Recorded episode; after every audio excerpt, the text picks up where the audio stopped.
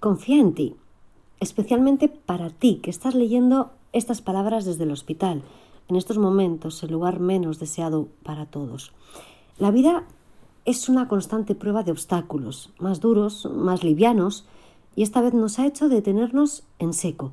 No sé si para reflexionar, para reaccionar o quizá para las dos cosas, porque vivimos contra reloj, porque no somos conscientes que la vida es algo más que correr y correr, que trabajar, que vivir estresados, con malos hábitos, de malas formas, y lo que son las cosas.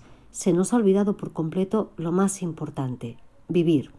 Ahora tenemos la más grande de las carencias, que es la libertad de poder entrar y salir a nuestro antojo. Qué tontería, ¿verdad? Cuando hasta hace unos días ni siquiera valorábamos lo que era salir a hacer la compra, quedar con los amigos, dar un paseo. Debes estar tranquilo, eres fuerte y esto lo vas a superar, confía en ti.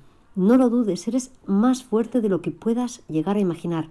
Además, tienes la gran suerte de tener a tu alrededor a muchas personas que están contigo, que no te sueltan de la mano y te hacen el camino más llevadero.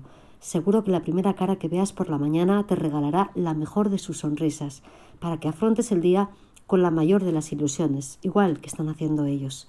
Mucho ánimo, mucha fuerza y un gran abrazo. Carol, desde Zaragoza.